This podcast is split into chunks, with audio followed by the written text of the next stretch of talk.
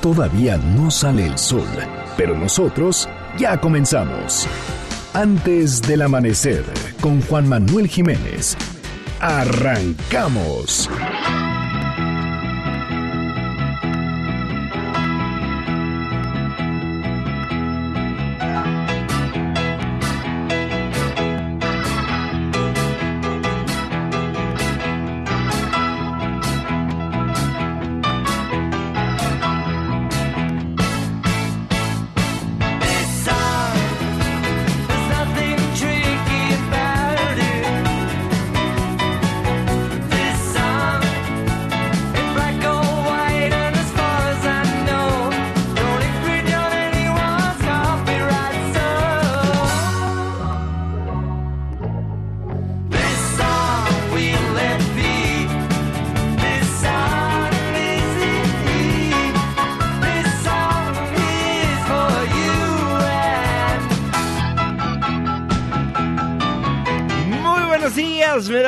Muchísimo gusto darles la bienvenida a este espacio madrugador de MBC Noticias 102.5. Gracias por acompañarnos antes del amanecer. Mi nombre es Juan Manuel Jiménez y como todos los días, como todas las mañanas, lo invito a que nos acompañe, a que nos sintonice hasta las 6 en punto para que desde muy temprano se informe de las noticias más relevantes de nuestro país en este espacio, en este programa que hacemos absolutamente todos, por lo cual lo invito a formar parte de la expresión en línea y nos deje saber lo que opina de lo que le presentamos a lo largo de estos 60 minutos de información. 5166-1025, los teléfonos en cabida, redes sociales, arroba Juanma Pregunta, WhatsApp 55 1634 5395.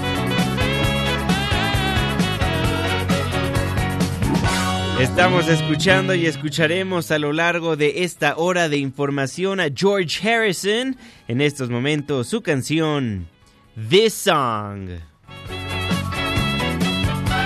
Usted sabe que cada día ponemos la música que usted nos pide a través de las redes sociales o marcándonos a los teléfonos en cabina. El próximo lunes, ¿a quién le gustaría escuchar? Márquenos, escríbanos en redes sociales. El día es viernes, la fecha 29 de noviembre de 2019, la hora 5 de la mañana con 4 minutos. Último programa del mes. Por fin es viernes. Estamos en MBC Noticias. Antes del amanecer.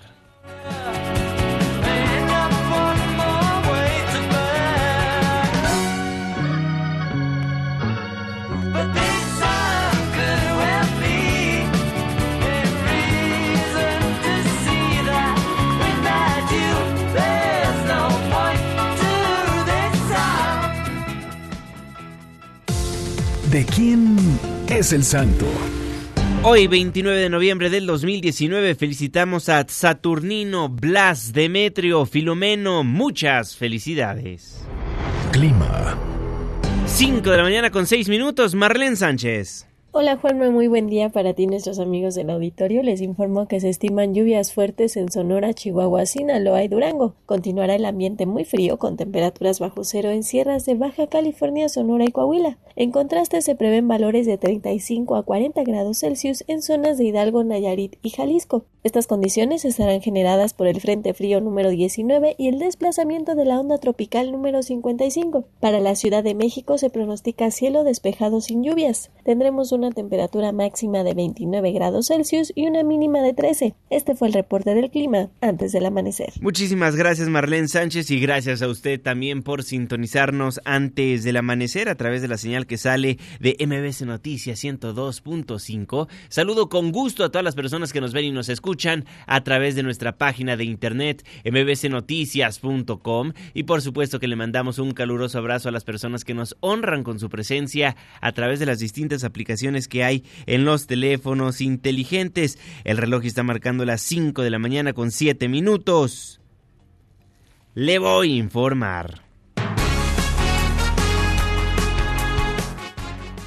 Luego de que la familia Levarón solicitara al gobierno de Estados Unidos declarar a los cárteles de la droga en México como organizaciones terroristas y que el mandatario norteamericano en entrevista en el programa televisivo de Fox News The O'Reilly Update mencionó que sí efectivamente va a declarar a los cárteles como terroristas, la secretaria de Gobernación Olga Sánchez Cordero dijo que va a luchar por la soberanía nacional en caso de que el gobierno de Estados Unidos cumpla lo dicho por Trump. La ministra en retiro dijo que el mandato constitucional que juraron en su toma de protesta tanto el presidente Andrés Manuel López Obrador como ella los obliga no solo a respetar, sino a luchar por la soberanía nacional.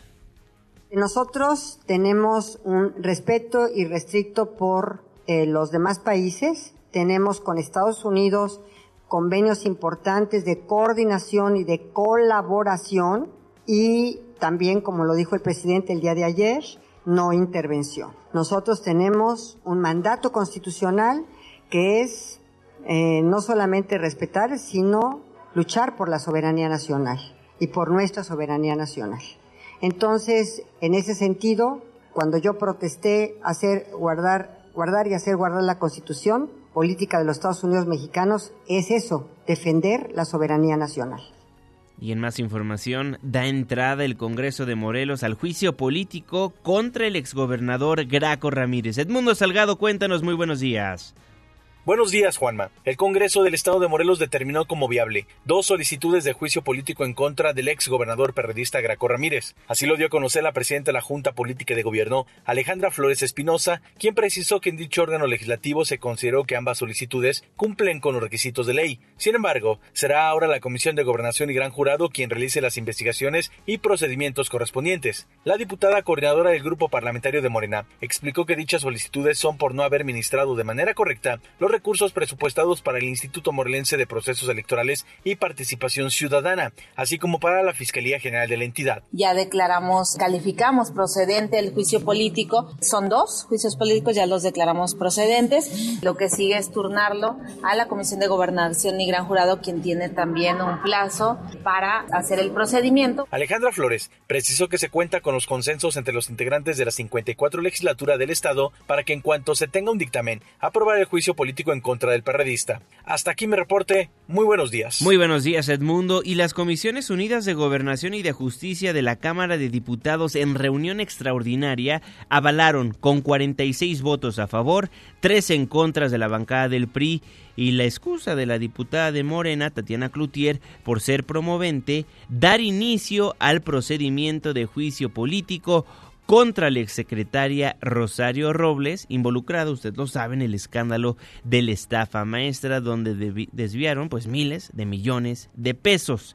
En el debate, legisladores de la mayoría subrayaron que el juicio político ya no es un adorno, por primera vez se ejercerá y no se tratará de una cacería de brujas. A su vez, diputadas del PRD, Morena y Movimiento Ciudadano cuestionaron ¿dónde están los juicios contra el resto de los involucrados en el fraude de la estafa maestra? Las diputadas Lorena Villavicencio, Verónica Juárez y Marta Tagle advirtieron que la Cámara podría estar actuando de manera parcial y recordaron que el próximo primero de diciembre vence el plazo de un año para someter a juicio político a funcionarios de la anterior administración, por lo que debería haber más expedientes en análisis, parte de lo que se vivió en la Cámara de Diputados. El juicio político no es un adorno, como lo había sido hasta el día de hoy. En cuanto al fondo del asunto resulta público y notorio, pero además políticamente inmoral, que Rosario Robles Berlanga sea una niña de pecho, comparada con los grandes delincuentes de cuello blanco que tanto han dañado la vida pública de México. No te preocupes, Rosario, le dijo el presidente Enrique Peña Neto, como una señal indeleble de pretenciosa impunidad. Pero sí me llama la atención que Rosario Robles está en la cárcel y está inhabilitada. ¿Dónde está Peña Nieto? ¿Dónde está el secretario de Hacienda? ¿Dónde están otros funcionarios que hoy deberían tener un proceso penal en su contra, que también cometieron actos ilícitos? Porque si no parecería, sé que no es de intención, pero parecería que la justicia es selectiva en este país. Que esta Cámara de Diputados reconozca la responsabilidad que tiene en un momento tan importante como es hacer por primera vez un juicio político de esta naturaleza y reconocer que por lo menos en este tema se está actuando parcialmente y saber si hay todavía otros expedientes porque insisto tenemos solamente hasta el primero de diciembre en el caso de aquellos funcionarios públicos que hayan renunciado o hayan terminado su cargo hasta el primero de diciembre del año pasado para poder hacer un juicio político el próximo primero de diciembre se vencen los plazos de muchos que seguramente han de estar en el listado. Esperemos que no. Pero me parece que esa debe de ser la premura, la prioridad. Ahora entonces, ¿cuántos de los que estamos aquí estaríamos dispuestos a presentar un juicio político en contra de Peña Nieto de aquí al domingo? Veamos, convoquémonos para ver quiénes sí lo podemos hacer. Y por último, le tomo la palabra a la diputada del PRD con respecto al juicio político contra Enrique Peña Nieto. Si es que esto es, y usted lo hace, yo con mucho gusto le firmo, si es que esto jurídicamente es viable. Cuando el candidato del PAN decía en campaña que iba a meter al bote a Peña Nieto, yo les decía que estábamos jugando a las falacias porque era una manera de hacernos tontos. Si jurídicamente usted me dice y me prueba que esto es posible, cuenta con mi firma antes del primero de diciembre lo que pasó en la Cámara de Diputados. Da entrada el Congreso de Morelos al juicio político contra el exgobernador Graco Ramírez y en la Cámara de Diputados, en una reunión extraordinaria de las Comisiones Unidas de Gobernación y de Justicia, avalaron el procedimiento de juicio político contra la exsecretaria Rosario Robles Berlanga.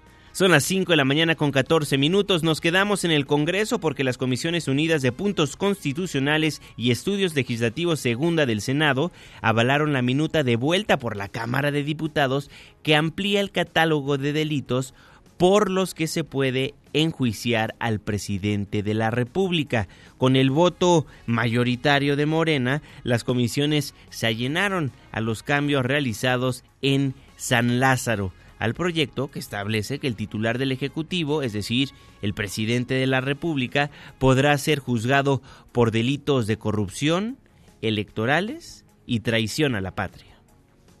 Lo que planteamos es que pudiéramos estar en igualdad de condiciones frente a cualquier acto de este tipo al que tuviéramos que ser llamados. Ponerle, permítame la expresión, el piso parejo tanto al presidente de la República como a los legisladores.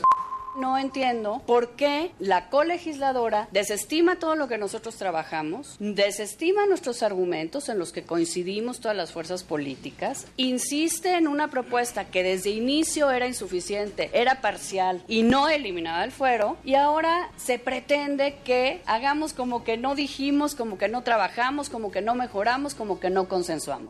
Me duele mucho tener que reconocer y darles la razón a los compañeros de opositores. Dicho en palabras mexicanas, se echaron para atrás los diputados. Les dio miedo. Esa es la verdad. Les dio miedo.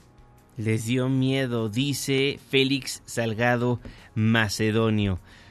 El proyecto establece que el titular del Ejecutivo podrá ser juzgado por delitos electorales, traición a la patria y corrupción. Y justamente hablando de la corrupción que se vive en el país, Edna Jaime, la directora de México Evalúa, destacó que el 43% de los mexicanos considera que el Poder Judicial es injusto en sus sentencias, mientras que el 45% no confía en los jueces. Aseguró que para una justicia abierta no basta con que los jueces sean transparentes. México, a nivel nacional, de acuerdo con el ENVIPE, una encuesta de victimización que administra el INEGI, 7 de cada 10 personas estiman que los jueces son corruptos. El 43% de los mexicanos considera que el Poder Judicial es injusto y 45% de ellos tiene poco o nada de confianza en los jueces. El camino para reconstruir la confianza ciudadana en los poderes judiciales pasa necesariamente por una justicia abierta. Pero una justicia abierta no solamente puede permitir mejorar la percepción de los ciudadanos sobre los jueces, sino que contribuye a garantizar la independencia judicial y a fortalecer a los poderes judiciales. Bueno, así lo daba a conocer Edna Jaime. Imagínense, 43% de los mexicanos considera que el Poder Judicial es injusto y 45% no confía en los jueces. No deberían de sorprendernos estas cifras porque la impunidad reina en la República Mexicana. Pero siento que como mexicanos tenemos que confiar en quienes tratan de aplicar la ley para poco a poco cambiar la mentalidad y en un futuro tener a magistrados, a ministros, a jueces que realmente velen por nosotros. Son las 5 de la mañana con 18 minutos. Y sobre el tema, Santiago Nieto, el titular de la Unidad de Inteligencia Financiera de la Secretaría de Hacienda y Crédito Público, afirmó que las estructuras de poder de jueces, magistrados y ministros que protegen, defienden y amparan a grupos delincuenciales son un caldo de cultivo que generan más inseguridad y violencia en el país. Estructuras de poder de jueces y magistrados o de ministerios públicos defendiendo, amparando a eh, grupos delincuenciales son un caldo de cultivo que nos generan más inseguridad y más violencia. Por tanto, la estrategia en un tercer término tiene que estar enfocada al combate a la corrupción dentro de los poderes judiciales y dentro de las fiscalías, porque es precisamente acotarles la posibilidad de que se les concedan amparos como sucedió en este caso del magistrado Avelar, que por cierto ha sido detenido a partir de una denuncia presentada por la Unidad de Inteligencia Financiera con una orden de aprehensión que fue obtenida por la Fiscalía Anticorrupción. Por tanto, significa que sí se puede sí se puede generar una articulación para poder detener los casos de corrupción de magistrados que terminaban protegiendo a grupos delincuenciales. La voz de Santiago Nieto, él es el titular de la Unidad de Inteligencia Financiera de la Secretaría de Hacienda. Y justamente hablando de jueces y magistrados que realmente no velan por el interés de los mexicanos, tenemos que platicar del caso que pasó el lunes en nuestro país. En la Ciudad de México asesinaron a Cecilia. Asesinaron a una señora después de que ella denunció, después de que ella alertó que su ex esposo le estaba maltratando. Le intentó matar una vez. Lo dejaron libre y murió. La Procuraduría ya investiga a los jueces y magistrados que dejaron libre al sospechoso del crimen de Cecilia. Juan Carlos Alarcón. Gracias Juanma, muy buenos días. El feminicidio de Abril Cecilia Pérez Zagaón, perpetrado el lunes pasado cuando se dirigía al Aeropuerto Internacional de la Ciudad de México, generó una contundente reacción de la Procuraduría Capitalina, la cual presentó una queja ante el Consejo de la Judicatura del Poder Judicial Local en contra de los jueces Federico Mosco González, Carlos Trujillo Rodríguez, así como el magistrado Héctor Jiménez López, toda vez que sus resoluciones permitieron que el excónyuge de la víctima y principal sospechoso del crimen saliera de prisión. En tanto, la Fiscalía de Servidores Públicos inició una investigación en contra de los tres juzgadores a efecto de deslindar responsabilidades y en caso de encontrar indicios de alguna irregularidad en su actuación, podría iniciar un procedimiento penal en su contra. El vocero de la institución, Ulises Lara López, explicó que la queja permitirá al órgano de control interno del tribunal analizar la actuación de los citados juzgadores. Dichas acciones contemplan una queja ante el Consejo de la Judicatura con relación a la actuación de dos jueces de control y un magistrado, así como dar vista a la Fiscalía de Servidores Públicos para iniciar una investigación al respecto. Un juez de control dictó auto de vinculación a proceso en contra de Juan N. y le fijó prisión preventiva oficiosa hasta que el pasado 3 de noviembre un magistrado ordenó llevar a cabo la revisión de las medidas cautelares y el mismo juzgador determinó reclasificar el delito como violencia familiar y lesiones, mientras que otro juez ordenó la libertad del imputado. Antecedentes del caso revelan que en enero pasado Abril Cecilia fue víctima de una golpiza por parte de su esposo, quien le causó severas lesiones, por lo que la afectada recurrió a la Procuraduría Capitalina para denunciar la violencia de la que fue objeto. El Ministerio Público ejercitó acción penal y presentó ante un juez de control al implicado, quien fue vinculado a proceso por el delito de tentativa de homicidio, situación que lo llevó a la cárcel. Después de 10 meses, el 8 de noviembre anterior, el imputado quedó en libertad y el lunes 25, mientras se realizaba la marcha contra la violencia de género, Abril Cecilia fue atacada a balazos por dos sujetos en motocicleta en la alcaldía Coyoacán. Ella se dirigía en compañía de su abogado al aeropuerto en su vehículo cuando los sicarios se aproximaron y le dispararon directamente en varias ocasiones. Abril Cecilia murió poco después en un hospital privado al que fue trasladada. Autoridades capitalinas informaron que la Policía de Investigación busca no solo a los tiradores, sino a Juan Carlos García Sánchez, ex esposo de la víctima, cuyos familiares han reiterado sus sospechas hacia él por su perfil violento y las amenazas que en su momento hizo a Abril. Como parte de las investigaciones, el procesado deberá comparecer ante la Fiscalía de Homicidios para aclarar diversos aspectos en torno a la relación que tenía con su excónyuge, incluido el juicio familiar para la custodia de sus dos hijos menores de edad. La queja presentada por la Procuraduría ante el Poder Judicial se inserta en un contexto de violencia adverso a la mujer, lo que generó que la jefa de gobierno emitiera una alerta de género con una estrategia clara y con acciones concretas para prevenir y erradicar dicho fenómeno. Hasta aquí la información. Muchísimas gracias, Juanca. Y hablando de jueces, el presidente Andrés Manuel López Obrador reiteró que no hay línea para elegir a quien cubrirá en la Suprema Corte de Justicia de la Nación el lugar que dejó el exministro Eduardo Medina Mora en una terna conformada por las abogadas Diana Álvarez, Margarita Ríos Farjat, Margarita Ríos Farjat y Ana Laura Magaloni. Así lo digo.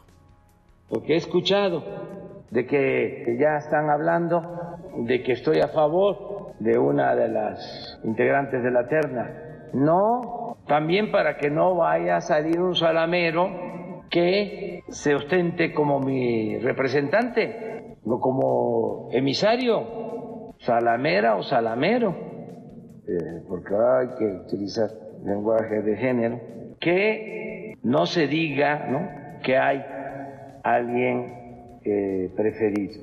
Bueno, no hay línea, dice el presidente de la República, Andrés Manuel López Obrador. La terna, Diana Álvarez, Margarita Ríos Farjat y Ana Laura Magaloni. Son las 5 de la mañana con 24 minutos. Hoy es viernes, viernes de protección civil.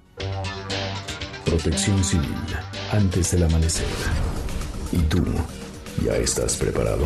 David León, coordinador nacional de protección civil. Feliz viernes, ¿cómo está? Muy buenos días.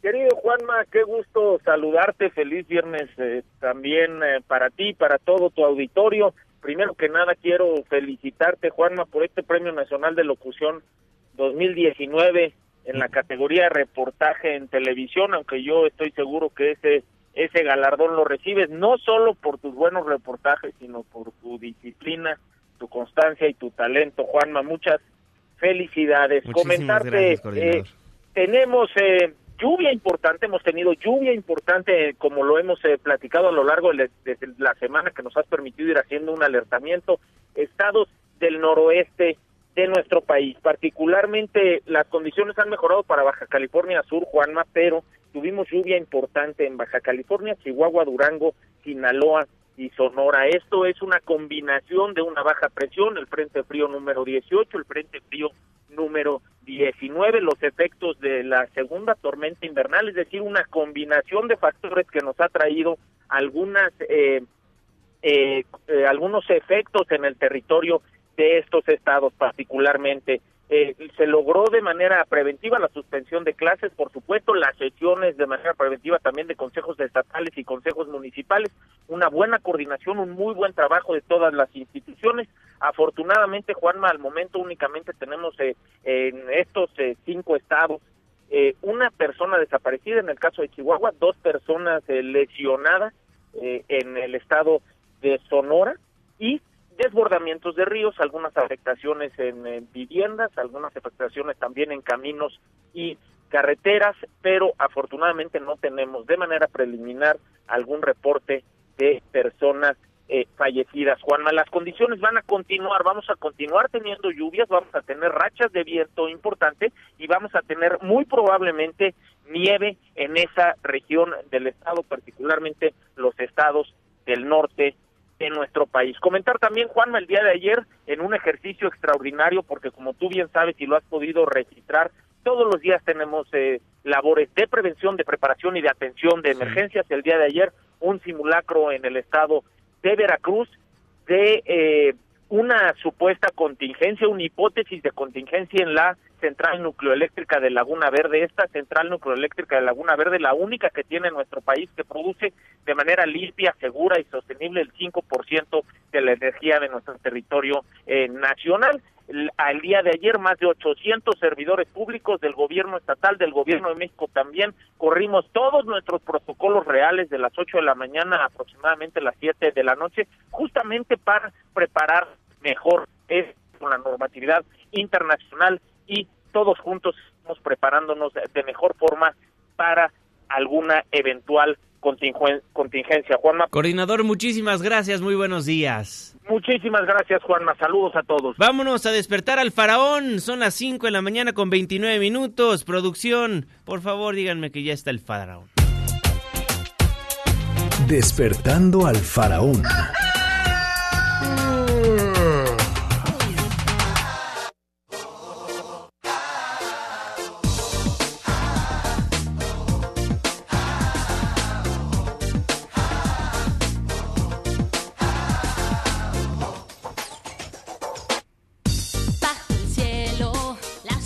Enloquéceme, Gabriel Hernández, el faraón del espectáculo. ¿Cómo estás? Muy buenos días.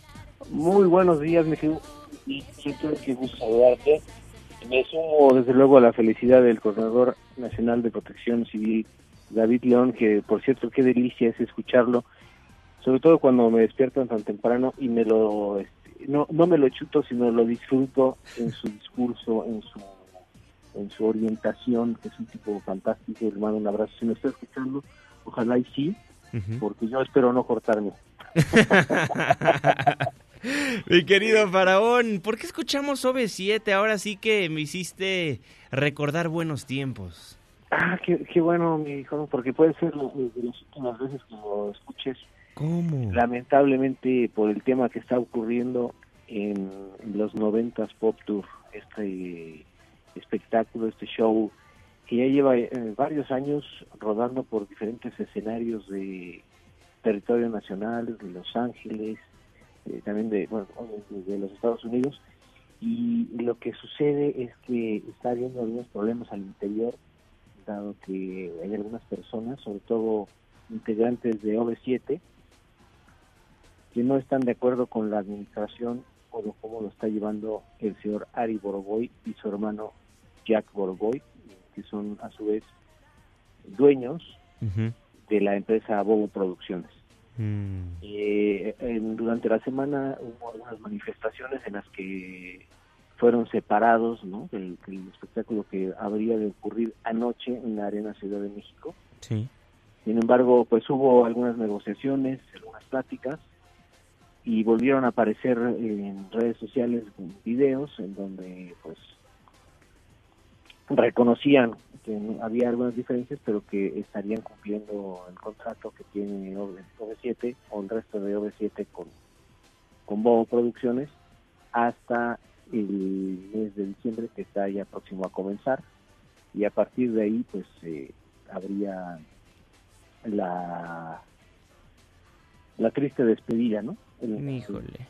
Lo que ha sucedido con anterioridad, que pues ya se había separado hace algún tiempo, había diferencias entre los eh, chicos, obviamente la convivencia tan cercana, los, viajes, eh, pues la cercanía de pronto se va desgastando, ¿no? Es como cuando uno tiene una novia y de pronto termina y luego regresa muy rápidamente o en algún momento de la relación se volverá uno a encontrar con lo que te hizo irte la primera vez. Claro. Y yo creo, digo esto es a título personal, una mera especulación periodística, científica, sí. ¿no? Este, que, que esta, esta, este desgaste ya se dio nuevamente. Y obviamente, pues ya los chicos o los señores, ya los jóvenes, pues tienen otros intereses, tienen otras cosas, eh, ya hay otras prioridades, ¿no? Por ejemplo, este, pues, Mariana, por ejemplo, tiene hijos, Erika Saba pues, acaba de ser mamá hace muy poco. obviamente eso va eh, generando otro tipo de prioridades, otro tipo de situaciones que ya no estás dispuesto a, tolerar. Y evidentemente también el tema de Ari no debe ser muy sencillo este, ser el productor de este espectáculo. Sí. que pues, está a la altura de los muy grandes, ¿no? De, de no solamente de México, sino de Latinoamérica. Y, y también debe ser debe estar sometido a presiones muy altas, muy desgastantes, que lógicamente pues estuvieron ahí. Entonces, si tuve la oportunidad de ver esos videos, pues se veía ahí este, que todos decían, no, pues es que sí tuvimos problemas, etcétera, pero vamos a estar, porque vamos a cumplir, ¿no? Sí. Pero la cara de Ari es así como de que se ve una molestia muy especial. Sí. Y lo que sucedió anoche en esta en este concierto en la Arena Ciudad de México, que es precisamente de los últimos que va a ocurrir en ese escenario, cuando Ari Boroboy toma el micrófono y se dirige al público, empieza a ser abuchado de una manera, yo creo que como, como nunca en su vida, y debe sentirse muy feo Sí. que alguien que está a punto de decir algo sea abuchado por, que serán 15 mil personas que se encontraban ahí. Sí, y es trending en topic en estos momentos. Sí, sí, sí, sí. Entonces él, ah, bueno, pues eh, escuchar esto dice que lo entiende, lo- pero que tiempo al tiempo y, y como dando a entender que no es su culpa, ¿no? Sí, claro. Y lo más impresionante de todo es cómo el resto del, del- los cantantes que se encuentran en el escenario, como las chicas de JNS, eh, Magneto, Magneto, ¿eh? No, Mercurio y Magneto. Estoy dormido, no, discúlpame. No, no importa, Se amigo. Se acercan, entiende. a, se, se acercan a roparlo, se acercan a abrazarlo, pero el- los otros tres eh, integrantes de OV7, es decir, Mariana, Lidia, Os- eh, Oscar y Erika, Mantienen la distancia. ni siquiera se acercan. Híjole. ¿no?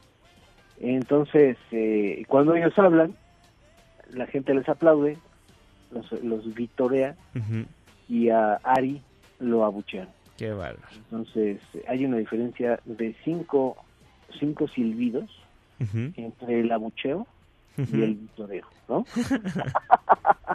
Cinco sil- Qué manera tan elegante de describir el silbido que caracteriza al mexicano para... Para, pues ya sabes qué va. Los cinco silbidos de la gloria, mi. Exactamente.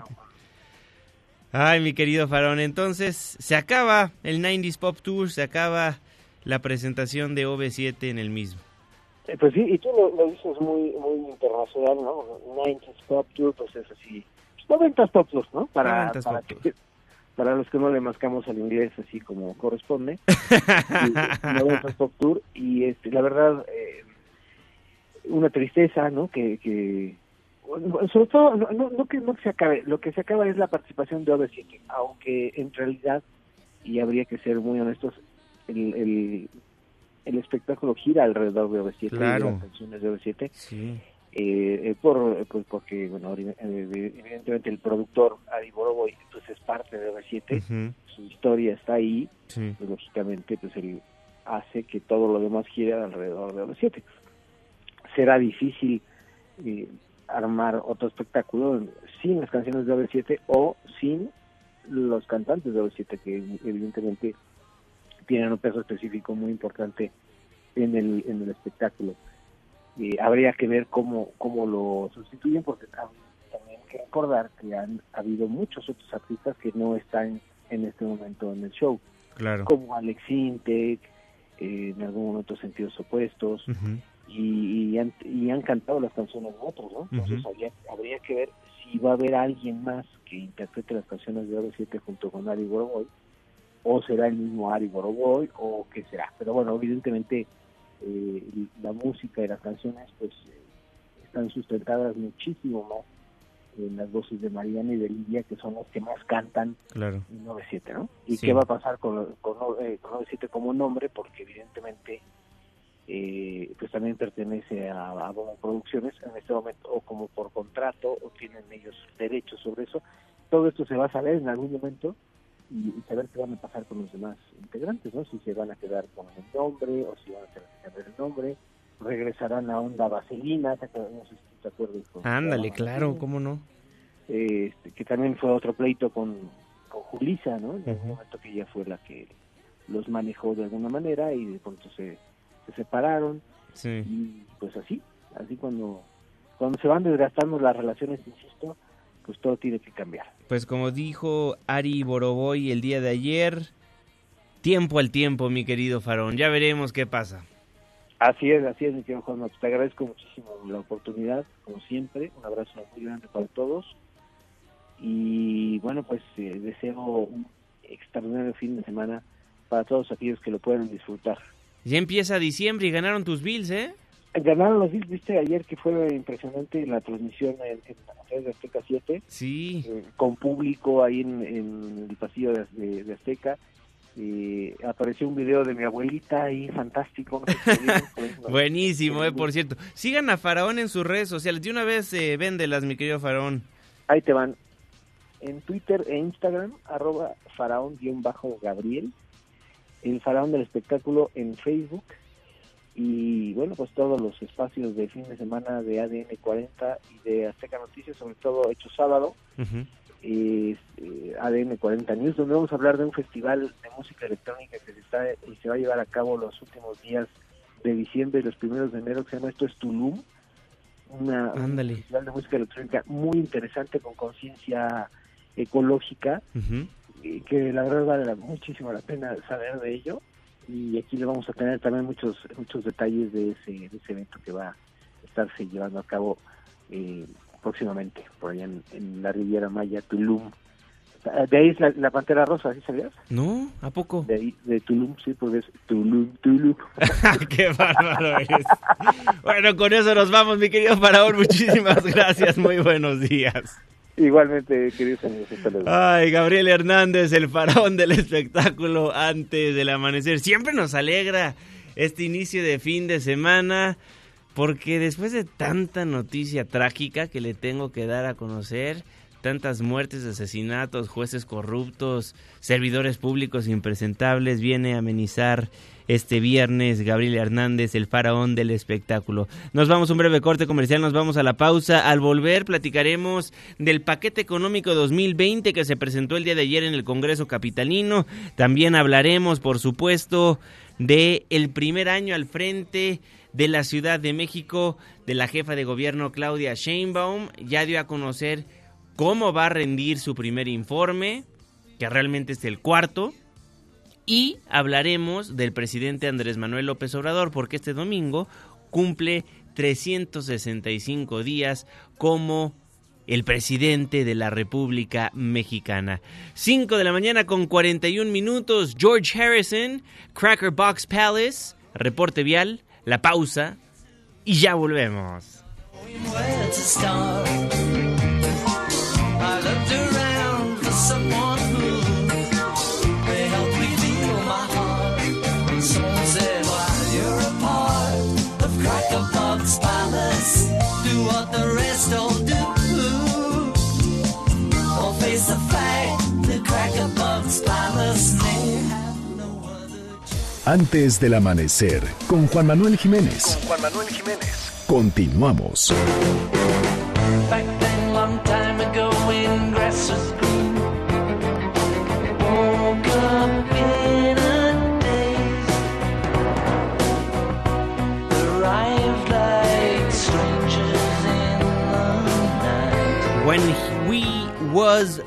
Fab, When We Was Fab de George Harrison, quien lamentablemente perdió la vida hace 18 años, quien nació en Liverpool el 25 de febrero de 1943 y murió en Los Ángeles el 29 de noviembre de 2001, fue músico, multiinstrumentalista, compositor, cantautor, productor musical, productor cinematográfico, y actor británico, guitarrista y cantante de la banda de rock The Beatles, George Harrison, antes del amanecer.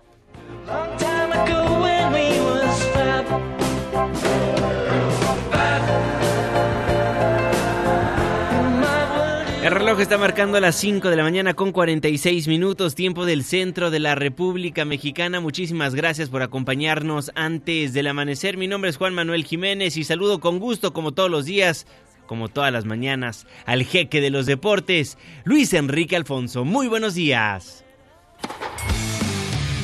Deportes con Luis Enrique Alfonso.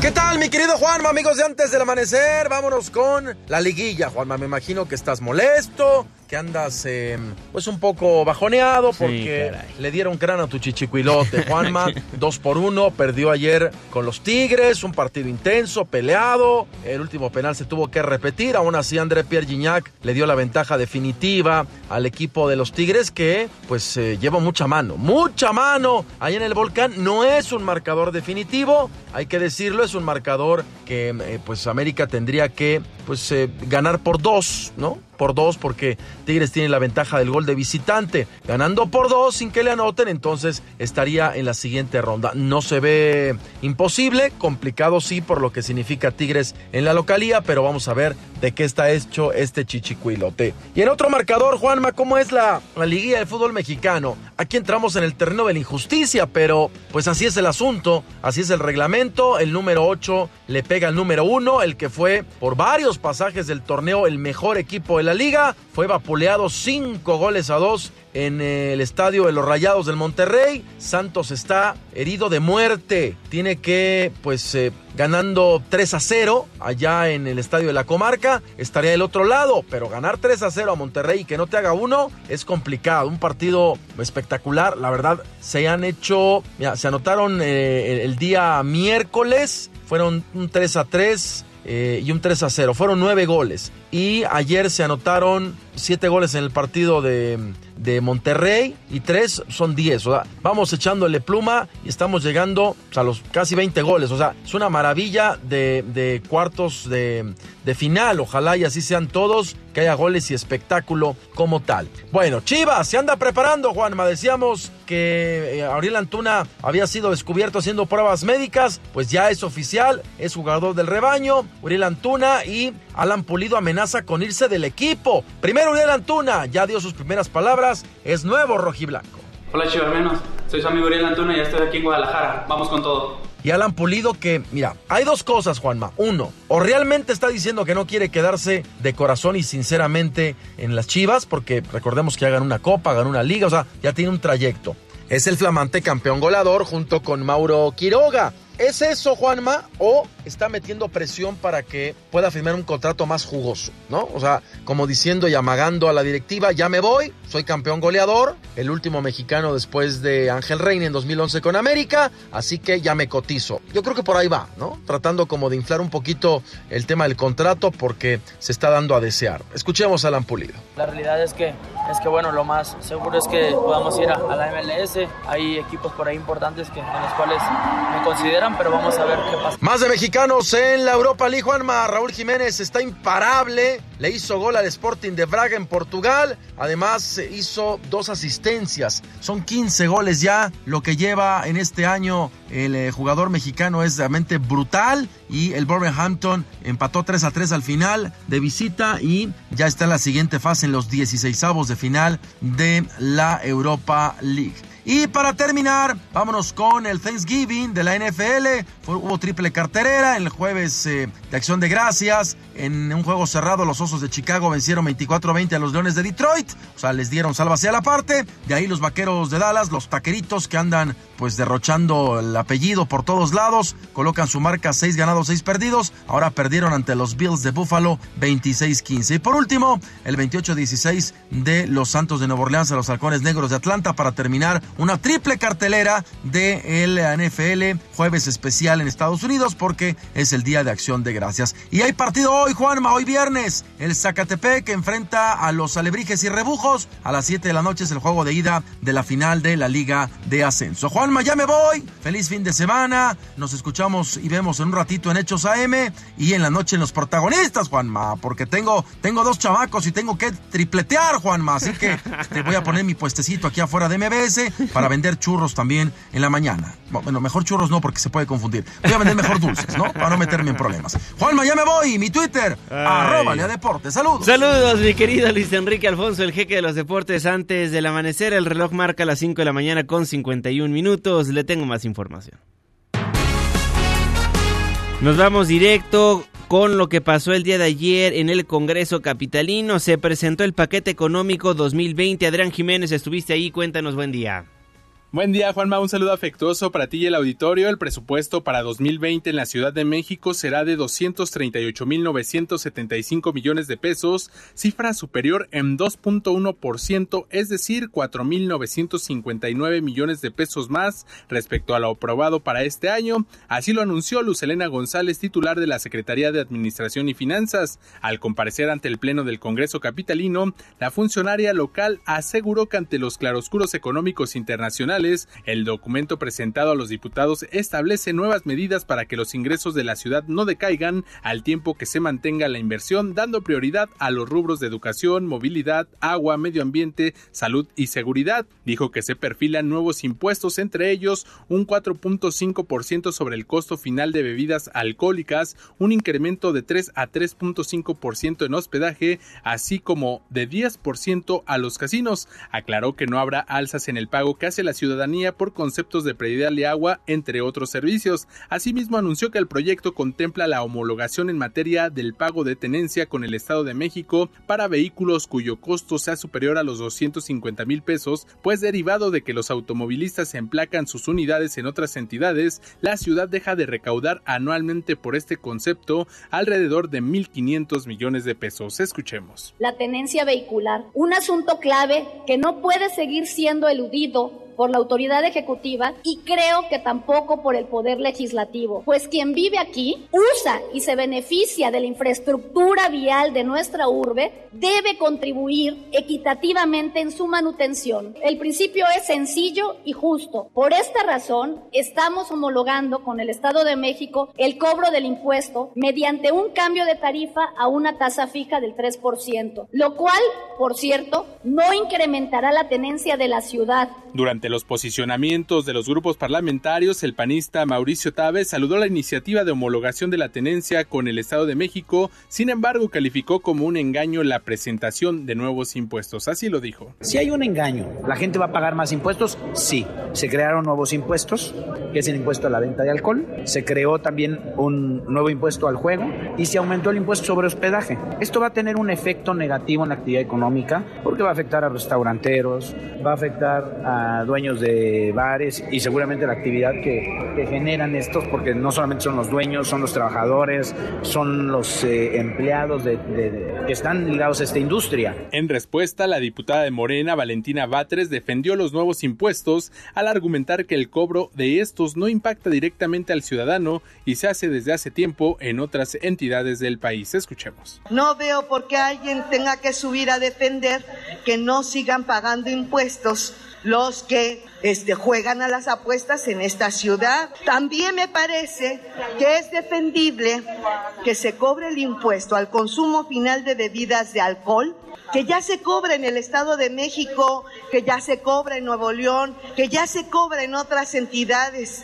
y que no repercute un daño a la población. De acuerdo con el presupuesto 2020 presentado por la Secretaría de Administración y Finanzas, se destinará el 23% del gasto total al rubro de seguridad, es decir, 6.6% más de lo presupuestado en 2019. Este sector así dispondrá de 42.188 millones de pesos. Juan Auditorio es la información. Buenos días. Muy buenos días, Adrián Jiménez. El secretario de Seguridad Ciudadana capitalino Omar García Harfush reconoció el trabajo de las más de 2.500 mujeres policías que participaron el lunes pasado en el despliegue de vigilancia durante la marcha conmemorativa al Día Internacional para la Erradicación de la Violencia contra la Mujer. El secretario sostuvo que el desempeño de las uniformadas frente a los actos beligerantes de grupos radicales podrá ser objeto de crítica, pero su actuación fue adecuada y satisfactoria mis compañeras que estuvieron en la última marcha que tuvimos, todo nuestro reconocimiento, donde con una valentía inquebrantable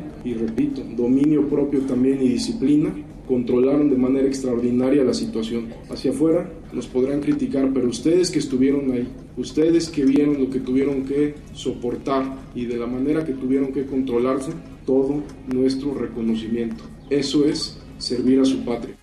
Con motivo de su primer año al frente de la Ciudad de México, la jefa de gobierno Claudia Sheinbaum ya prepara lo que será su cuarto informe de labores. La mandataria capitalina detalla que será un informe más modesto que los anteriores y la temática principal será el trabajo de su administración que ha realizado en materia de seguridad. Vamos a hacer un informe más eh, modesto, vamos a asistir el domingo con el presidente y después haremos un informe y uno de los temas pues que más importa a la ciudadanía es el tema de seguridad. Entonces vamos a dar el informe de lo que se ha hecho, cómo se ha hecho, cómo están los índices. Y justo este domingo se cumple un año de gobierno del presidente López Obrador y como lo hizo el primero de diciembre de 2018 celebrará en el Zócalo Capitalino. Rocío Méndez, ¿cómo estás? Buenos días. Gracias, Juanma. Buenos días. Este domingo primero de diciembre, al cumplirse el primer año de gobierno del presidente Andrés Manuel López Obrador, habrá música e informe desde las 10 horas en la Plaza de la Constitución. A tono de festival, el primero en tomar el escenario será una formación de la Costa Chica guerrerense con más de 200 años de tradición musical. Se trata de Los Salmerón. Ellos van a presentar un repertorio de son calentano, foxtrot, corrida, marchas, jarabes y boleros. Posteriormente participará la Sonora Santanera, presente en el gusto popular desde 1955 que su creador, el músico y trompetista tabasqueño Carlos Colorado, le dio un estilo particular a su interpretación del danzón, el mambo, el bolero, la rumba, el chachachá, la guaracha y la cumbia. Al mediodía, el presidente Andrés Manuel López Obrador presentará un balance de sus primeros 12 meses de gobierno ante al menos unas 80 mil personas que se espera recibir en el Zócalo Capitalino. Son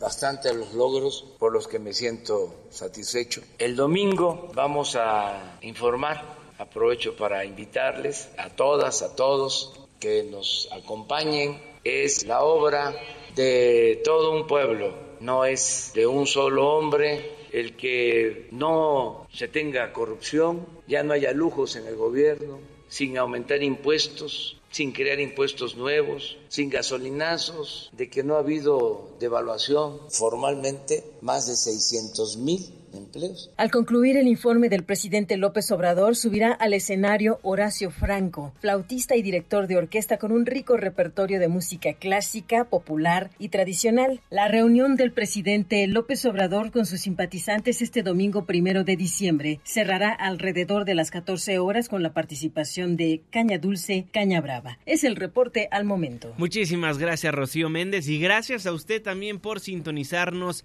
antes del amanecer a través de la señal que sale en el Valle de México del 102.5 de su frecuencia modulada, en el resto del país en las distintas frecuencias moduladas que bajan la señal de esta empresa radiofónica y por supuesto que le mandamos un caluroso abrazo a quienes nos hacen el favor de sintonizarnos a través de la webcam www.mbsnoticias.com.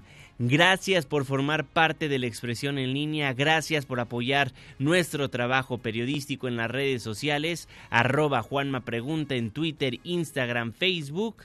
Y por supuesto nuestro WhatsApp 55 16 34 53 95. Dejamos el 102.5 pero pero nos pasamos al 104.9 en Exa FM. Le tengo un resumen de noticias cada hora a la hora hasta las 10 de la mañana. Y después nos vemos en la televisión en punto de las 7 de la noche en tu ciudad en tiempo real a través de la pantalla de ADN 40, el canal informativo más visto de México. A nombre de este gran equipo de trabajo, se despide de ustedes su servidor y amigo Juan Manuel Jiménez. Que pasen un excelente fin de semana.